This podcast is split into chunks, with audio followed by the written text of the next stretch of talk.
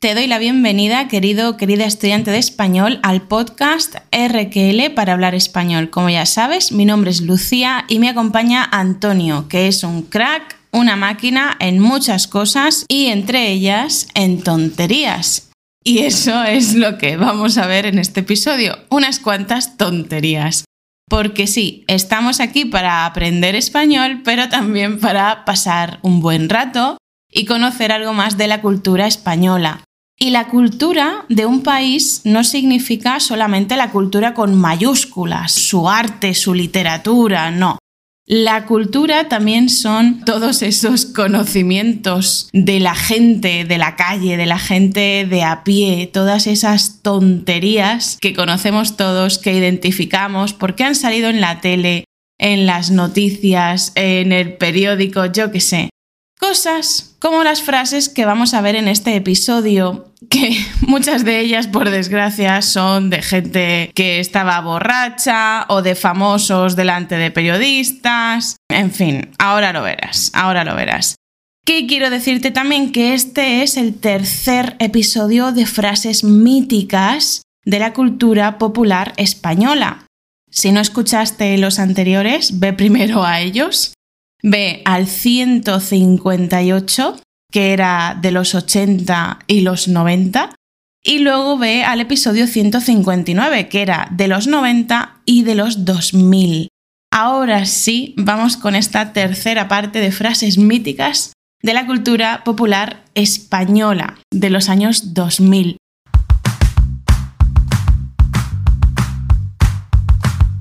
Además, Vamos a contarte una anécdota y es que hace poquito estuvimos de vacaciones por el norte de España, estuvimos en la zona de Asturias, sobre todo, aunque luego bajamos a León.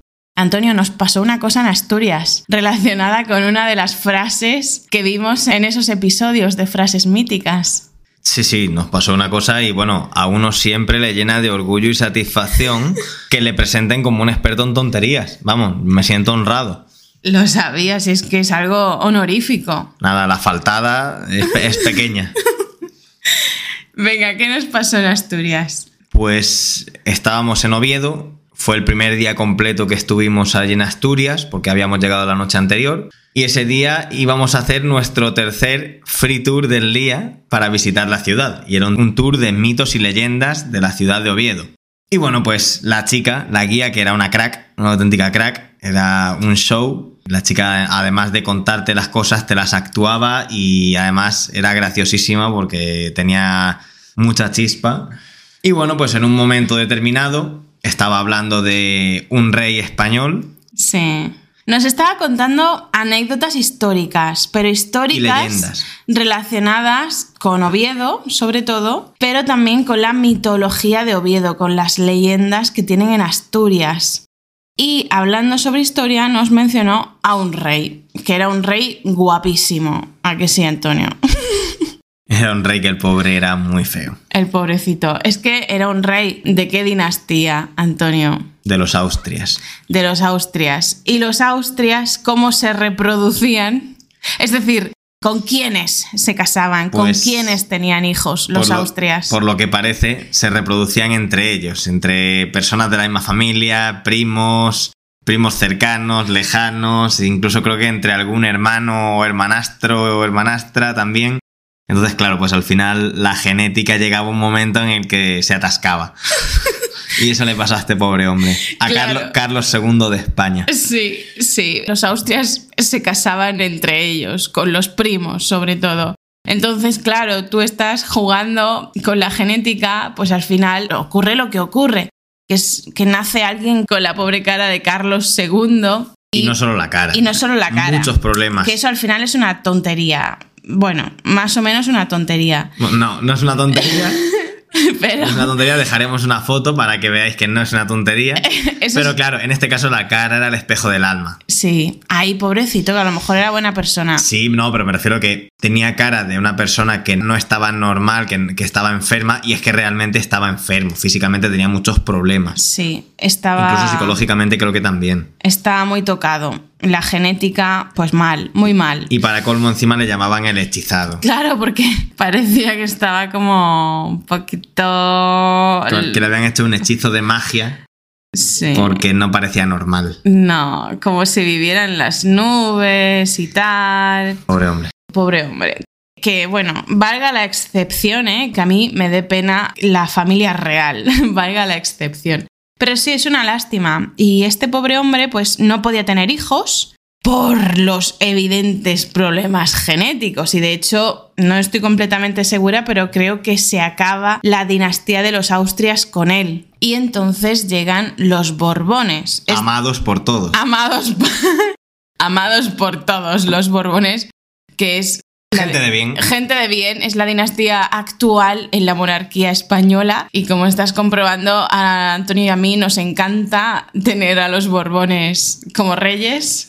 Bueno, tener reyes en general es maravilloso, es lo normal en una sociedad avanzada. En fin, vamos al lío, Antonio, que nos estamos liando. Tenemos a este Carlos II, el hechizado, hechizado con H, ¿eh? de hechizo, hechizar, hechizado.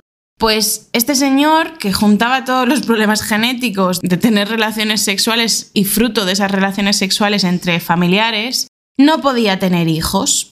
Pues para contarnos esta anécdota o esto de que no podía tener hijos, para contárnoslo la guía turística, una de las guías turísticas que tuvimos en Oviedo, ¿qué frase utilizó la guía para referirse a que los que estaban alrededor de Carlos II, no sé si era su valido o no sé, alguien que estaba alrededor de Carlos II lo animaba a que intentara tener sexo para tener hijos, descendencia y así evitar una guerra.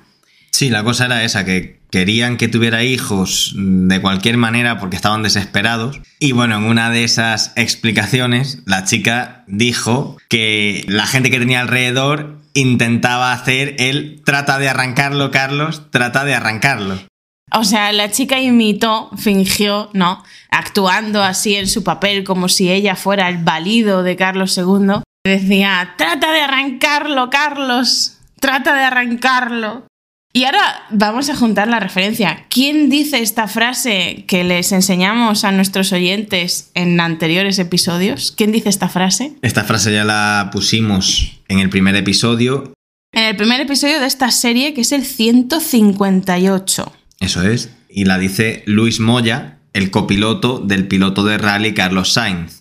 Cuando, a punto de ganar el Mundial de 1998, el coche se les paró a 700 metros de la meta y ya no volvió a arrancar. A 700, a 500, no me acuerdo, pero 700. sí. Vale, 700, estupendo. Bueno, pues eso. ¿Por qué te enseñamos estas frases? Te decíamos que te enseñamos estas frases porque te pueden salir en conversaciones con nativos. Te pueden salir en alguna serie, película, haciendo alguna referencia de broma. Y fíjate, nosotros te enseñamos esa frase hace poquitos episodios, nos vamos de vacaciones a Asturias y en Oviedo, con una guía turística, esta chica utiliza esa frase referida al coche de manera original en relación a qué? A que intentara que le funcionara el pene a Carlos II el hechizado. O sea, fíjate cómo de importante es conocer todas estas frases, ¿eh, Antonio? ¿Quién nos lo iba a decir? Cuando escuchamos a la chica decir la frase nos empezamos a reír porque, claro, dijimos, maravilloso, esto lo tenemos que contar en el podcast. Era obligatorio. Era necesario. Bueno, después de meterte este rollo, ahora sí que sí, vamos con las frases que nos ocupan en este episodio. Nos vamos a 2003. Vamos a retroceder un año con respecto a, A la la, última. última frase del último episodio, pero bueno, no pasa nada. Esta frase de 2003 la dice Isabel Pantoja. ¿Quién es Isabel Pantoja, Antonio? Isabel Pantoja es una de las artistas flamencas más famosas de España. Muy bien. Y madre del actual cantante, que sí que lo habréis escuchado, Kiko Rivera. Kiko Rivera, eso es. Bueno, danos contexto. Pues esta mujer ya había tenido muchas parejas, estábamos en el año 2003 y había iniciado una relación con el que era entonces alcalde de la ciudad de Marbella, ciudad de los famosos, Julián Muñoz. Y de la corrupción, Por supuesto, luego se metieron en casitos de corrupción. Pero ella inició una relación con el alcalde Julián Muñoz y esa relación tuvo mucha repercusión en todos los medios de comunicación, sobre todo en los de la prensa del corazón, la prensa rosa.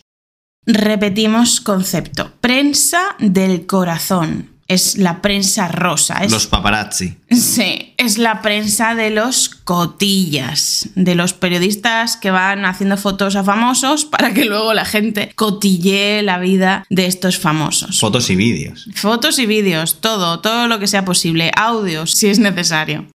Y ha dicho Antonio que esta señora tuvo muchos amantes o muchas parejas y esto lo, lo, dice no porque nos importe, porque la verdad es que nos importa un pimiento la vida privada de esta señora, nos importa un comino. Lo dice en el sentido de que los paparazzi siempre tenían trabajo con ella, ¿no? Siempre la estaban persiguiendo, acosando, molestando. Exacto. Porque siempre había algo de jugo en su vida privada, había algo interesante. Además que, como he comentado al principio, es una de las artistas más famosas del país, incluso a día de hoy, en el que ya no por su música, sino por toda su trayectoria profesional, pues sigue siendo muy, muy, muy, muy, muy conocida. Eso es. Y además, recordamos, estamos hablando de 2003.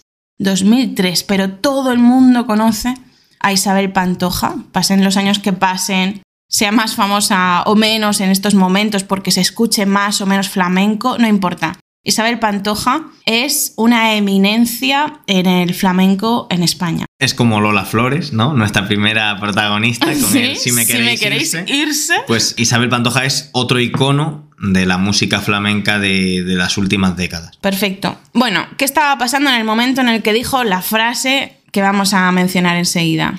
Pues ella y Julián Muñoz, el alcalde de Marbella, iban paseando por la ciudad y como siempre, pues la prensa del corazón les estaba acosando.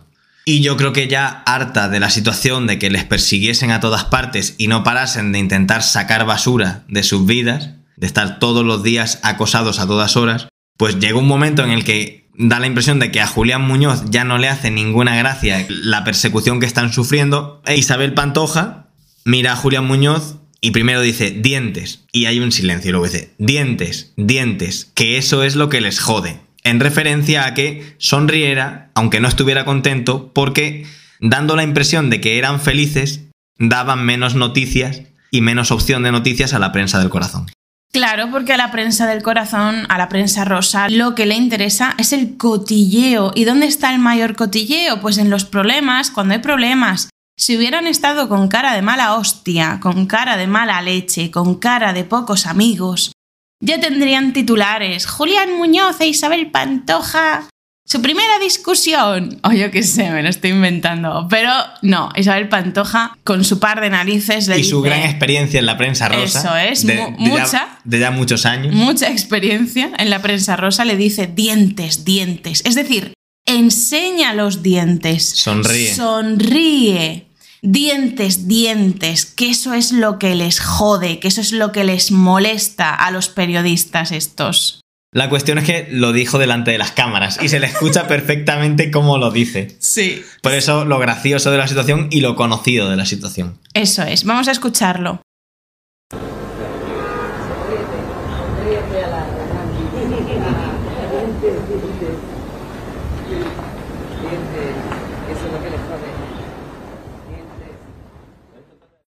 Pues eso, te recuerdo que estarán todos estos vídeos con el contexto explicado, las frases escritas en la Academia de Español RQL. Un chascarrillo. Yo creo que Isabel Pantoja puede que fuera una de las primeras coach de España, con ese positivismo, ¿eh?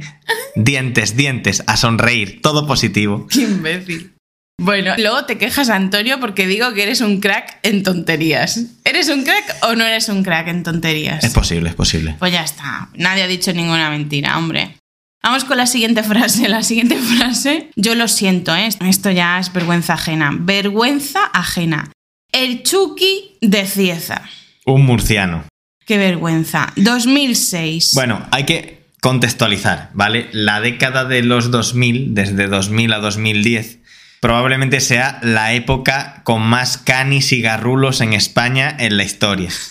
¿Vale? Porque hubo una moda muy grande de la forma de vestir, de la forma de expresarse, de los programas en televisión, de sacar, aparte, como ya vimos en el último episodio sobre frases, el diario de Patricia, Callejeros y todo ese tipo de programas sacaron a mucha gente muy garrula y se hicieron muy famosos. Y aparte de eso, pues la música que se promocionaba, la música máquina del, del momento, la forma de vestir, los peinados, fueron criminales.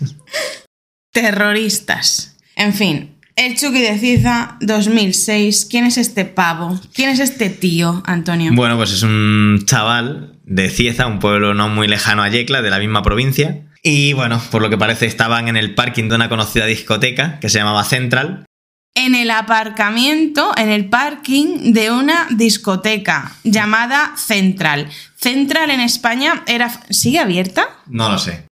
Era famosa por ser el destino turístico de todos los canis, de todas las chonis del país, ¿vale? Y cuando decimos cani choni, no sé si todos sabemos de qué estamos hablando, pero es de estas personas jóvenes, muy jóvenes, con un bajo nivel educativo. No todos, ¿eh? En general, bajo nivel educativo, que se hacían las chicas la raya del ojo hasta la oreja.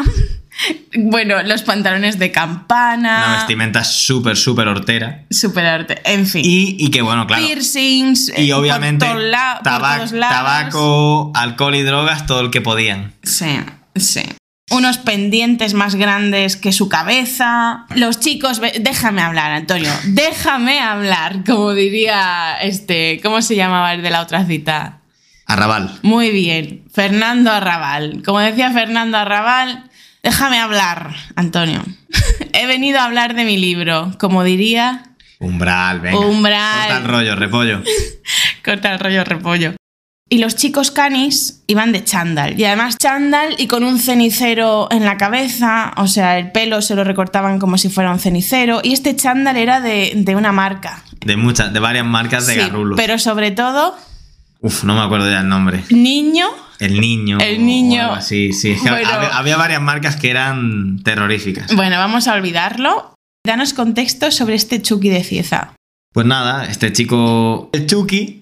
Chucky es un nombre cani de cojones. Sí, o sea, sí. que no es un nombre real. Es un apodo, es un Es un mote. apodo, un mote cani de cojones. Y está amaneciendo, ¿vale? En el vídeo que vais a ver en la academia es de día, o casi de día, no me acuerdo, de día. Pero no porque hayan madrugado, no, sino porque llevan toda la noche de farra, de fiesta, no se han acostado y están haciendo botellón. Están bebiendo alcohol en la calle, haciendo botellón en el aparcamiento. Bueno, ¿y qué? Pues nada, el chico que graba el vídeo está intentando pinchar, provocar al Chucky. Y el Chucky aprovecha y lanza una amenaza a Christian. Y entonces, bueno, pues suelta varias frases míticas, como Christian. Ahí está el nombre de Christian. Otra que es hijo puta, drogadicto, que te comiste 10 pastillas en una noche, 10 pastillones, y no me diste ni media, y no me diste ni mierda. Sí, bueno, a ver, esto es súper garrulo, ¿eh? Lo sentimos profundamente en el alma, pero lo teníamos que compartir. El colega este, que está pasadísimo, pasadísimo, o sea, ha tomado demasiadas drogas, está pasadísimo, no solo de alcohol. Empieza él solo a la cámara, con la mirada perdida de drogadicto que lleva, hijo puta, drogadicto de mierda, Y mientras tanto, el que graba el vídeo le va pinchando. Sí, sí, sí, le va provocando. Es que de hecho termina el vídeo cuando el que está grabando le empieza a decir algo como, pero tú sabes Dice- quién. No, le- primero le dice, Hacho, que si te coge el Cristian te revienta. y, y entonces el Chucky dice, ¿que el Cristian me revienta? Dice, ¿tú sabes lo que tengo en el coche? Y entonces dice otra frase mágica, ¿quieres sentirla en el pecho? ¿Quieres sentirla? ¿Quieres sentirla en el pecho? ¿Quieres sentirla en el pecho? Que suponemos que se refiere a una navaja que Sí. llevaría en el coche, ¿no? Claro, no creo que no, sea- no creemos que fuera una pistola. Lo típico que llevaban los garrulos siempre eran navajas. Sí, eh, una pistola en España es muy difícil, por suerte, es Claro. muy difícil. Entonces, bueno, pues a lo que se refiere la última amenaza que le hace al que graba el vídeo es ¿quieres sentirla en el pecho? En referencia a ¿quieres que te saque la navaja? La navaja es para cortar. para cortar. Te puedes cortar una fruta con una navaja o puedes cortarle El pecho. El pecho a alguien. Si quieres. ¿Quieres sentirla en el pecho? En fin, ¿qué más, Antonio? No, ya está, ya está. No, pero espera, vamos a repetir una de las frases porque la has dicho muy rápidamente. El Chucky de Cieza le dice a este tal Cristian que estará al otro lado de la cámara al día siguiente o cuando esta gente se levante. Que te comiste 10 pastillas en una noche, pastillas de droga, Claro, ¿vale? pastillas de éxtasis o de cualquier otra droga. 10 pastillones aumentativo, como 10 lo- pastillas muy Y grandes. en ese momento parece que lo acusa de drogadicto. Claro. Pero lo bueno viene después. Como dice Antonio, parece que lo está acusando de ser un drogata, un drogadicto, pero realmente no lo acusa de eso. ¿Qué es lo que le está echando en cara? ¿Qué es lo que le está reprochando? Te comiste 10 pastillas en una noche y no me diste ni media, no me diste ni media pastilla y termina diciendo y reformulando, reformula lo que ha dicho y, cambia ni media por algo mejor todavía. Y no me diste ni mierda. Ni mierda me diste. Qué, qué fuerte. Bueno, vamos a escuchar a este personaje. Eh, díselo, díselo bien claro. Dile, dile, dile. Que cuando lo enganche, lo voy a enganchar bien enganchado. Dile, Cristian, díselo. Cristian, anda que, que no te chivaste, eh, de mi cara. Cabrón. Que no ibas conmigo, eh. Hijo puta. Drogadicto. Drogadicto de mierda que te comiste 10 pastillas en una noche. Hijo puta. 10 pastillones y no me diste ni media. Y no me diste ni mierda. Desgraciado. Drogadicto. Drogadicto, cabrón. Sí, el Chucky de Cieza cuando quieras bajar a buscarme.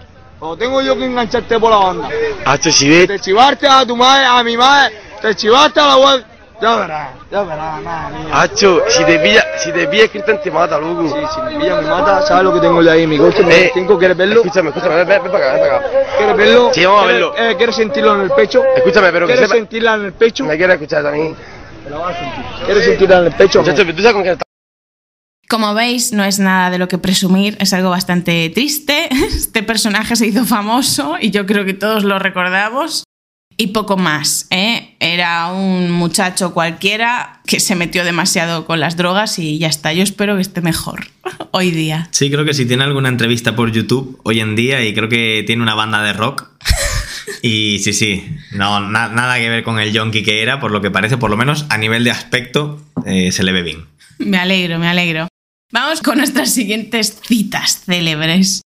Ramón el vanidoso, Antonio. Ramón de Pitis. ¿Que ¿Por qué se llamará de Pitis? Porque era del barrio de Pitis. Vale, pero queda muy bien decir Piti. ¿Qué significa también Piti? Piti es un pitillo, un cigarro. Un cigarrillo, que podría ser o el barrio de Piti o de Pitis o Ramón el de los Pitis. No, el de los en, en cigarrillos. este caso creo que es porque pertenecía a la zona de Pitis en Madrid. Vale, está bien saberlo. Bueno saberlo. Ramón de Pitis o Ramón el Vanidoso en 2008. Nos vamos acercando a la actualidad. Danos contexto, porque este señor es otro señor como cualquier otro, no es famoso, pero sale en un programa de televisión muy famoso del Canal 4 que se llama Callejeros.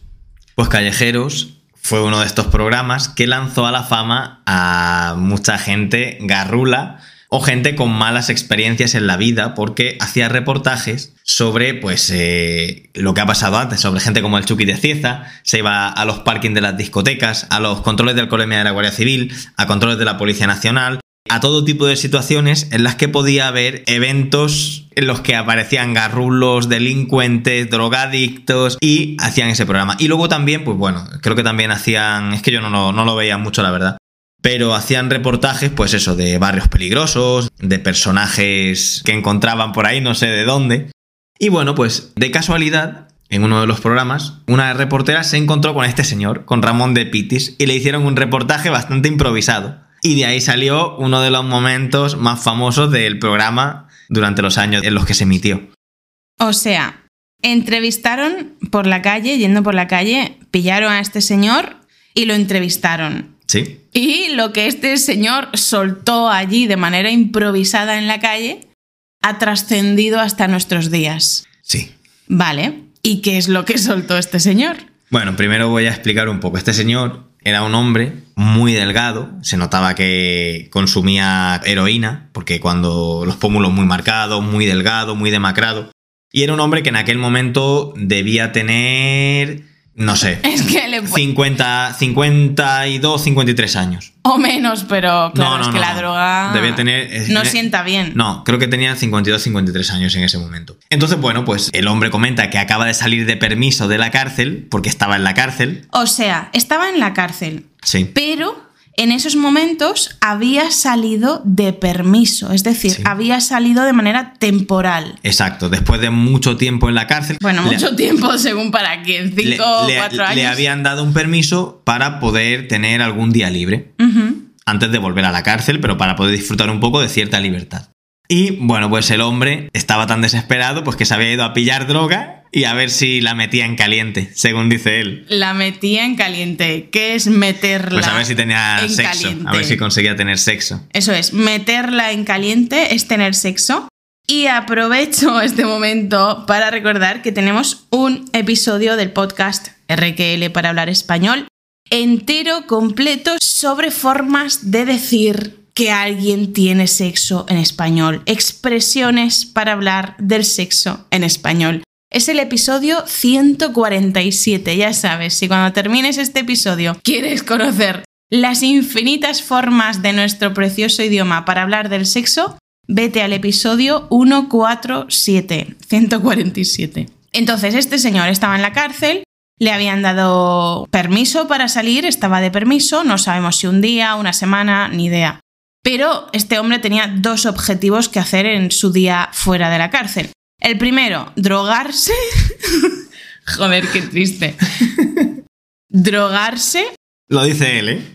y el segundo, tener sexo, meterla en caliente. Porque claro, cinco años o cuatro sin tener sexo, pues no me jodas.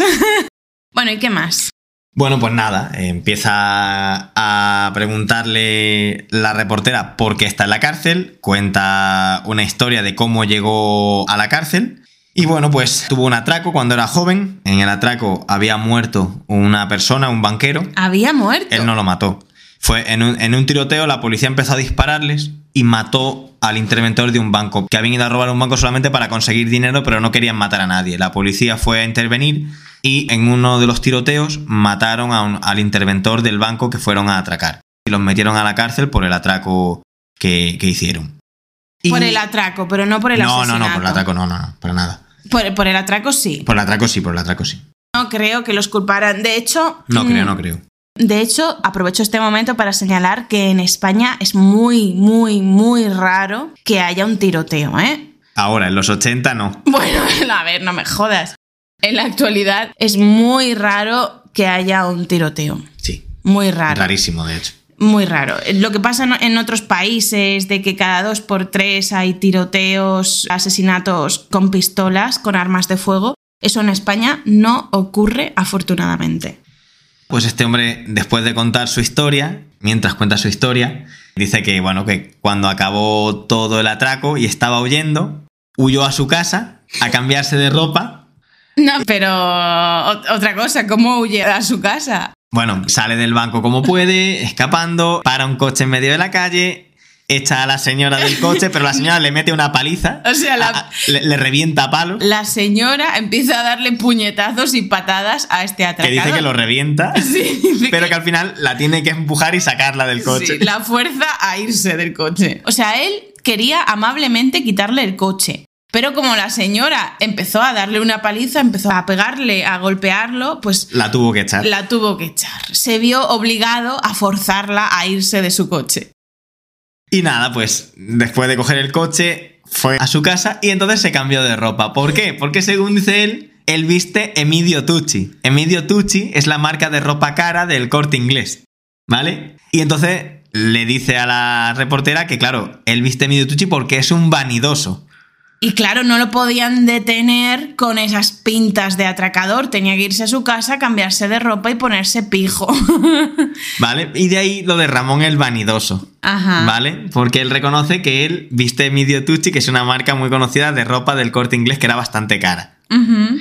Y después, una vez que ya ha contado la movida, saca droga. No, pero espera. Cuando sale de su casa después de vestirse de medio Tucci, se encuentra con alguien por la calle. Se encuentra con su cuñado. ¿Y qué le hace a su cuñado? Su cuñado que le cae mal, pues lo revienta, le pega varios puñetazos y al suelo. Y entonces lo detienen. Algo, algo así, es que no me acuerdo. Algo así, historia, bueno, no importa, no nos tenemos que saber la vida de este señor. Pero es todo un personaje, es decir, tenemos a un programa de televisión que va entrevistando a gente por la calle, a personajes raros que ven, o con pintas, y este señor les cuenta su vida en un momento, que si se fue a atracar un banco, que al salir de atracar el banco se- le quitó a una señora su coche, pero la señora le dio una paliza antes de conseguir quitarle el coche. Volvió a su casa, se vistió de una marca de ropa pija de- del corte inglés.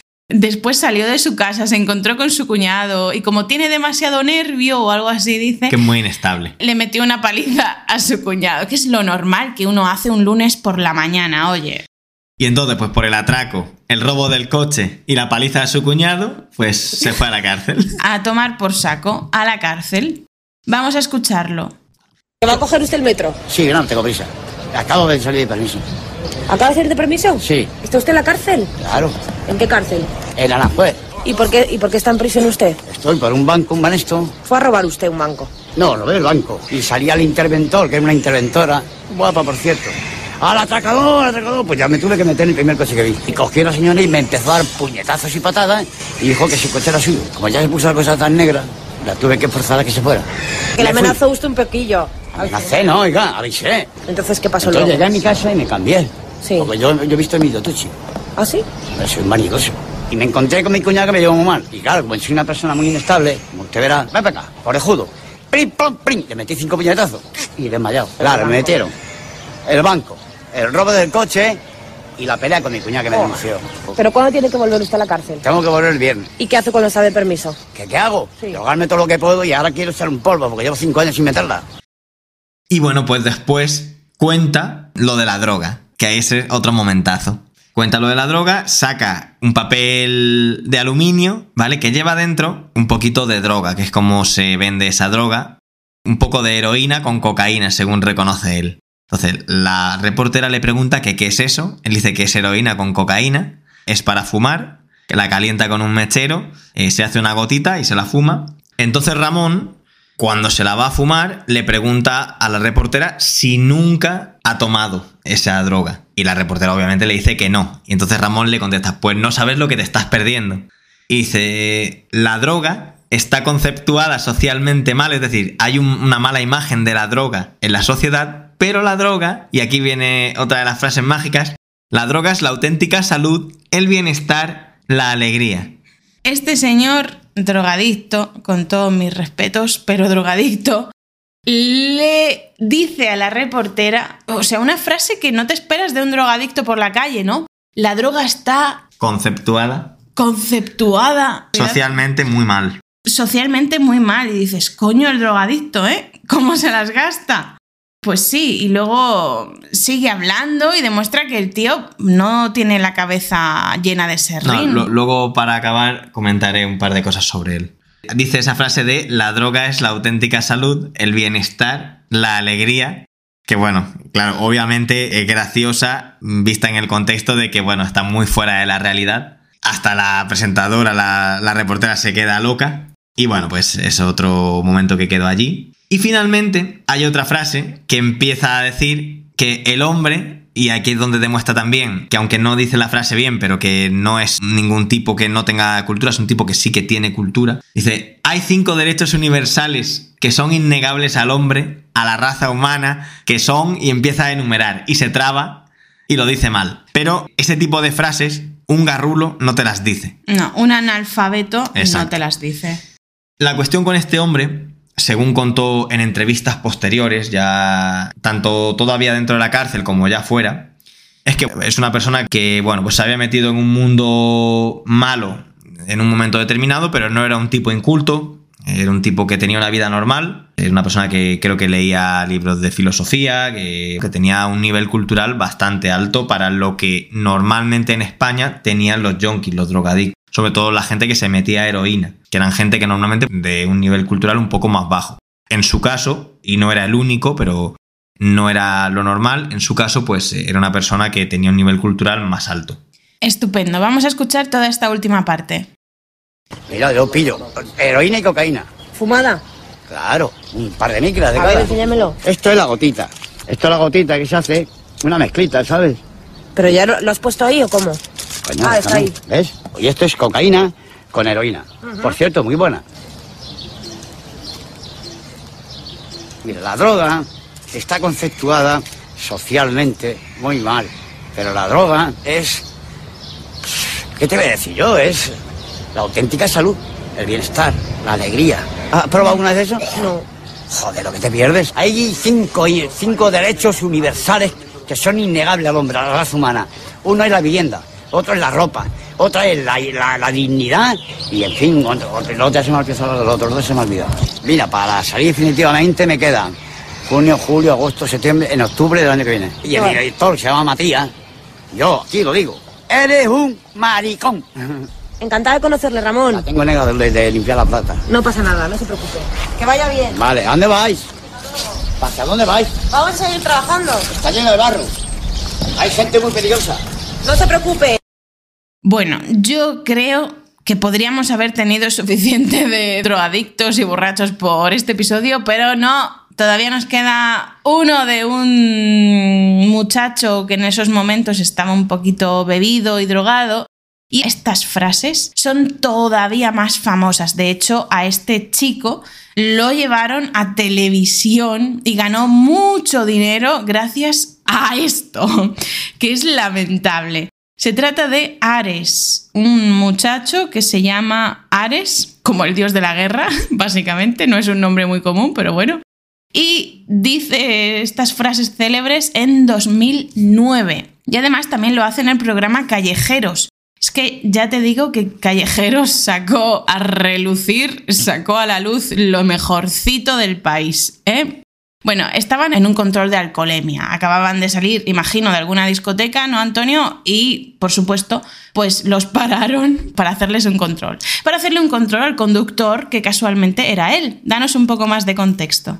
Para mí esta yo creo que de las de hoy es mi favorita, con diferencia porque me parece muy graciosa. No es gracioso que alguien conduzca bajo los efectos del alcohol y las drogas, pero en este caso el chaval hay que reconocer que tiene chispa.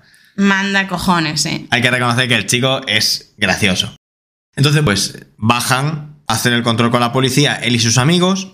La policía lo llama, la Guardia Civil en este caso, lo llama a él, que era el conductor, y empieza a hacerle pruebas.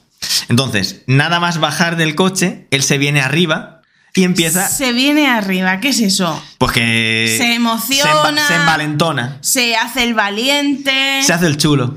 Claro, porque es que no solamente está la Guardia Civil allí, es que están los cámaras de callejeros. Está pues el reportero o reportera y un cámara como mínimo. Entonces, claro, el chico sale, ve a la Guardia Civil, ve que tiene público con callejeros y dice, espérate, que la voy a liar. Este es mi momento. Este es mi momento de fama.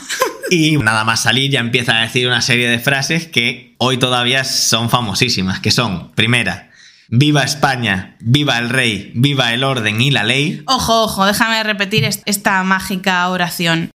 Viva España, viva el rey, viva el orden y la ley. Y esto te lo suelta un drogata. Alguien que está conduciendo... Perdón, que a lo mejor no es un drogata, pero... Alguien que se está saltando la ley. Pero estaba drogado. Esto te lo dice alguien que acaba de ser parado en un control de alcoholemia y de drogas, que está claramente bajo los efectos de las drogas y con sus cojones que te suelta esa frase, ¿eh? Bueno, A mí me parece maravillosa. un crack. Pero es que la segunda es mejor aún. Dale, dale. Es pim, pam, toma la casitos. C- Como lo oyes, ¿eh? Los lacasitos son unas chocolatinas pequeñitas, circulares, de colores. Sí, pero ¿tú crees que se refiere a esos lacasitos? No, yo creo que se refiere a otros. Yo creo que lacasitos aquí es un- una forma de llamar a las pastillas. Una forma eufemística. Llamar un- las pastillas, la a las drogas en forma de pastillas. Eso es, es un eufemismo, una forma disimulada de llamar a las pastillas de la droga. Bueno, pues estas frases las repite varias veces durante todo el vídeo de Callejeros. El chaval, la verdad que es un cachondo. Aparte de todo eso, pues va soltando otras cosas. Y el guardia civil, con muchísima paciencia, porque era para haberle dado más de un golpe y más de dos para que se comportara, lo pone a soplar, hacer la prueba de alcoholemia, le da su boquilla y le dice que sople. Pero llega a hacer hasta cuatro o cinco intentos porque no sopla bien. En otras palabras, el guardia civil, yo creo que en otras condiciones, si no hubiera estado ahí el programa de televisión, las cámaras, le habría arrancado la cabeza. O por lo menos lo habría mandado a tomar por saco o lo habría detenido por toca cojones. Porque este muchacho tenía que soplar en un aparato bueno, en la prueba, en el test de alcoholemia, para hacer el test de alcoholemia y comprobar si había bebido o no había bebido. Pero para poder hacer ese test tienes que soplar Continuamente durante varios segundos Y hasta a- que te dicen que pares. y no, y no parar, no parar para tomar aire, no, pero este chico para, sopla, para, sopla, para, entonces al guardia civil se le están hinchando los huevos. Y hay una vez incluso que sí que sopla continuo, pero sigue soplando varios segundos después de que le digan que pare. Por lo tanto, también jode la prueba. Sí, ¿y qué más? El guardia civil, viendo que no hay manera de que haga la prueba bien, con muchísima paciencia, pero cada vez menos, le va diciendo, Ares, hay que repetirlo otra vez porque has hecho esto, porque no has soplado bien, porque no sé qué. Y él ya, en una de las veces, hace otra frase mágica que ya es, el guardia civil le dice, tienes que volver a soplar porque tal. Y, y entonces él dice, otra vez, otra vez. Sí, y esto me toca muchísimo las narices porque Antonio me lo hace incluso yendo por la calle. Le digo algo, lo que sea, o le pido que, yo qué sé, que tenemos que hacer algo, lo que sea, cualquier cosa. Y Antonio, aquí el amigo, empieza, otra vez, otra vez. Es que vuelve a decir que no eres un crack en tonterías, No. que te manda a pastar. No lo sé. En fin, bueno, pues esta fue la historia. Ahora la podréis ver. Y hay que reconocer que dentro de que el chaval iba perjudicado, ir perjudicado, otro eufemismo, De borracho y drogado. pero tiene su gracia. Es un tipo que tiene, tiene chispa y es gracioso. Bueno, sin más, vamos a escucharlo. ¡Viva España! ¡Viva el rey! ¡Viva el orden y la ley! Mi puta madre, que me está viendo. Vamos al bungalow, a liarla, a que nos la chupen y a chuparla. Eres conductor Nobel, ¿de acuerdo? Tienes que dar como máximo 0,25. ¿Puedo soplar yo? A ver Sería sancionable a partir de 0,18. Saca esa boquilla, ¿de acuerdo? En este aparato tendrás que soplar dos veces. Viva España, viva el rey, viva el orden y la ley. Para, para, para, para. Tienes que soplar de forma ininterrumpida. Más, más, más. Vale, vale, vale, vale. No, una vez que dejes de soplar no vuelvas a meter aire. Vale, perdón. Porque nos da error. Joder, macho, me va a desunflar, tío, aquí. Es que estaba durmiendo la mona. ¿Qué le ha pasado la mano? Te parece una patata. ¿Le has pegado a alguien o qué? ¿Le has pegado a alguien a la pared? ¿Y la pared por qué? Porque se habrá metido con él. Se habrá metido conmigo a la pared. Sopla de forma continuada, coge aire, sopla y cuando te diga que pares, para. Pim, pam. Toma la. Para, para, para, para. Que te han dicho que no pares. Que no pares. Una vez que empieces a soplar, no interrumpas la prueba, porque si no nos va a dar error. Perdona. No me la habéis inflado la mano, tío. Pues cuando vale triple, chaval, te bailan los dedos, ¿sabes? Venga, sopla. Para, para. A ver, Ares. Y he parado, tío. No he Vamos parado. a ver. Si interrumpes la prueba, nos da error. Pero es que no he parado, no me has visto. Si has parado. Como si estuviera tocando la trompeta, una sopla, tío, que me ahí vuelco hasta el coche. Pim, pam, toma gasitos. Has interrumpido la prueba. Otra vez, otra vez. Pero si he soplado bien. No me has visto No, no soplar bien, tío. Mira, yo- tienes que soplar como si le hincharas un globo a un niño. Pero que te ha parecido poco. Y me mareé y me cago al suelo. Pim, pam, toma gasitos. ¿Cuánto ha dado la gente? 0,50. Casi nada para el cuerpo. Lo que hago, tío, fumo no fumo, me como una piña, me como una tuerca. Son 600 euros y no tienes retirada de carne de conducir.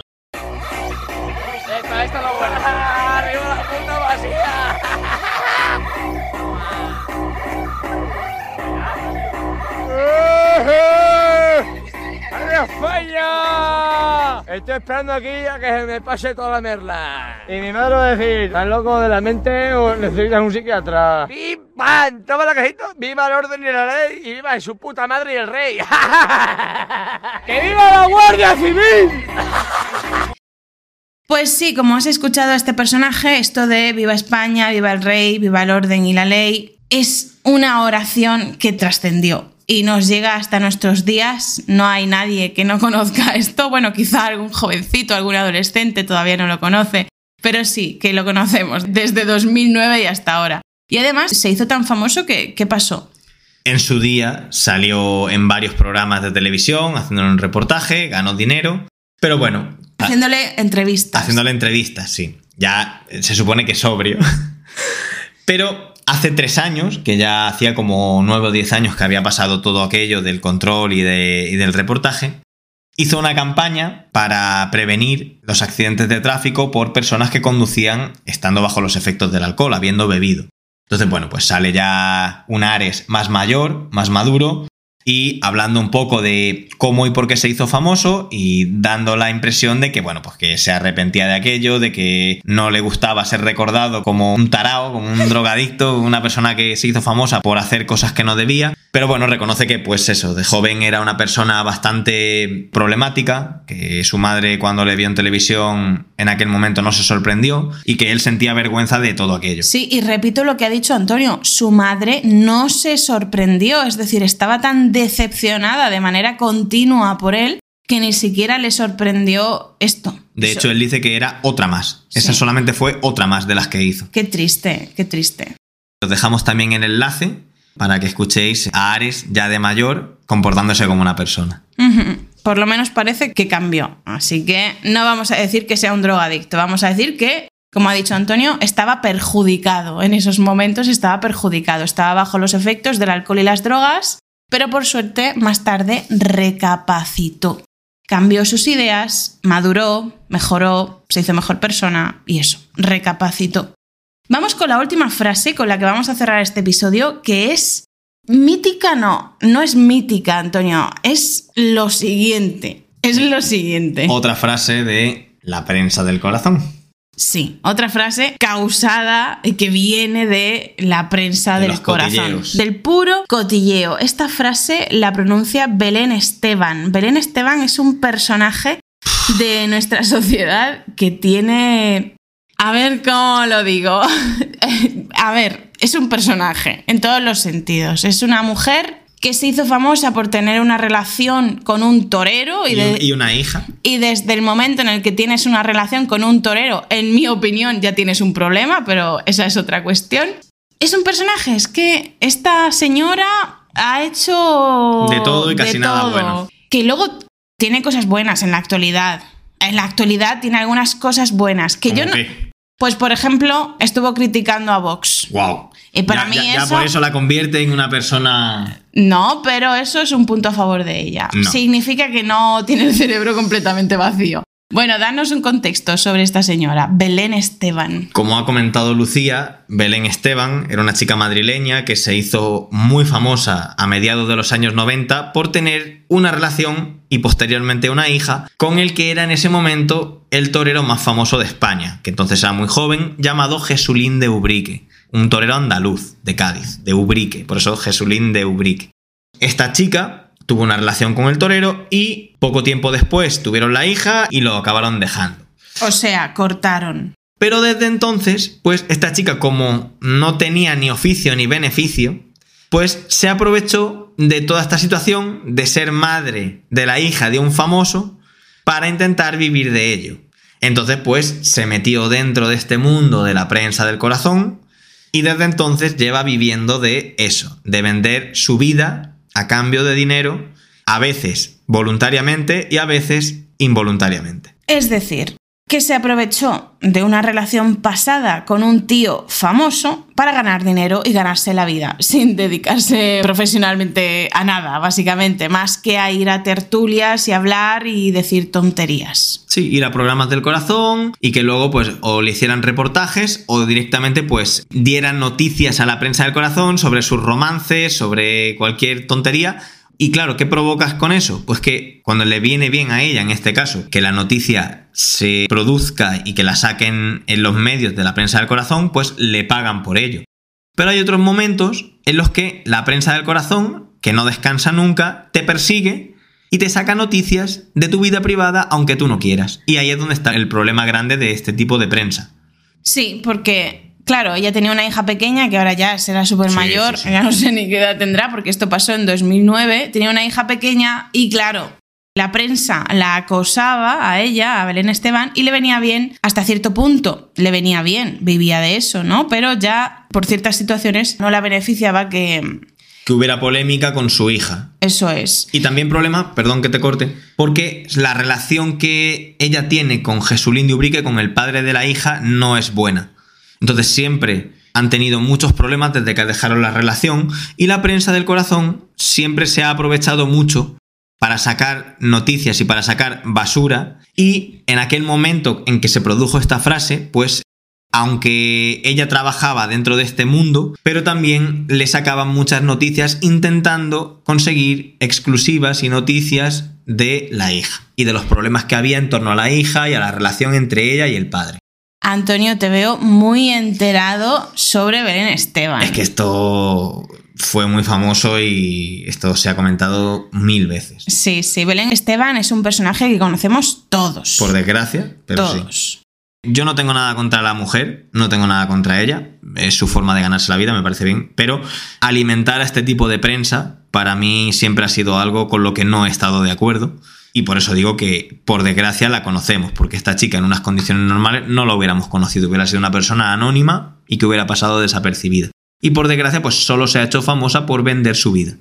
Pues sí, vamos a escuchar esta frase famosa que os la menciono primero, que es yo por mi hija mato, y además con una pausa melodramática en el verbo, mato. Yo por mi hija mato. Y yo creo que habrán hecho incluso camisetas con esta frase. Seguro, seguro que hay merchandising con esta frase, Puede seguro. Porque es muy famosa. Vamos a escucharla. Porque lo que me parece vergonzoso, que si van a por mí, por mi hija mato. Pues bueno, esta era la forma en la que Belén Esteban quería advertir a parte de la prensa del corazón que de ella podían hablar lo que quisieran, pero de su hija no, porque ella no había dado ningún permiso y sobre todo en aquel momento en que la niña era eso, una niña, no tenía edad suficiente, no permitía ni quería permitir que sacaran noticias de ella.